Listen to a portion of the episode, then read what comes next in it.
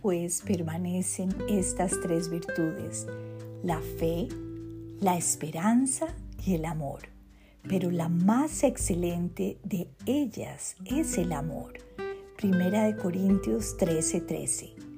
Dios nuestro, tú que eres la fuente de todas las cualidades divinas y del amor perfecto, me has mostrado tu infinito amor de muchas maneras y por eso te expreso hoy toda mi gratitud. Gracias, gracias te doy por tu obra de amor en mi vida. Te amo, Señor. Te ruego me llenes hoy con tu amor, ese divino amor que es paciente, amable, delicado, amor que todo lo disculpa, todo lo cree, todo lo perdona.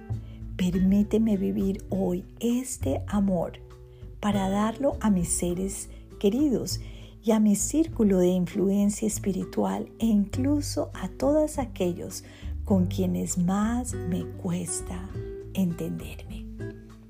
Este es el gran pasaje del amor, Primera de Corintios 13:13, 13, donde hay una descripción hermosa de lo que es el amor bíblico, un amor que todo lo disculpa, todo lo perdona, todo lo puede, todo lo espera.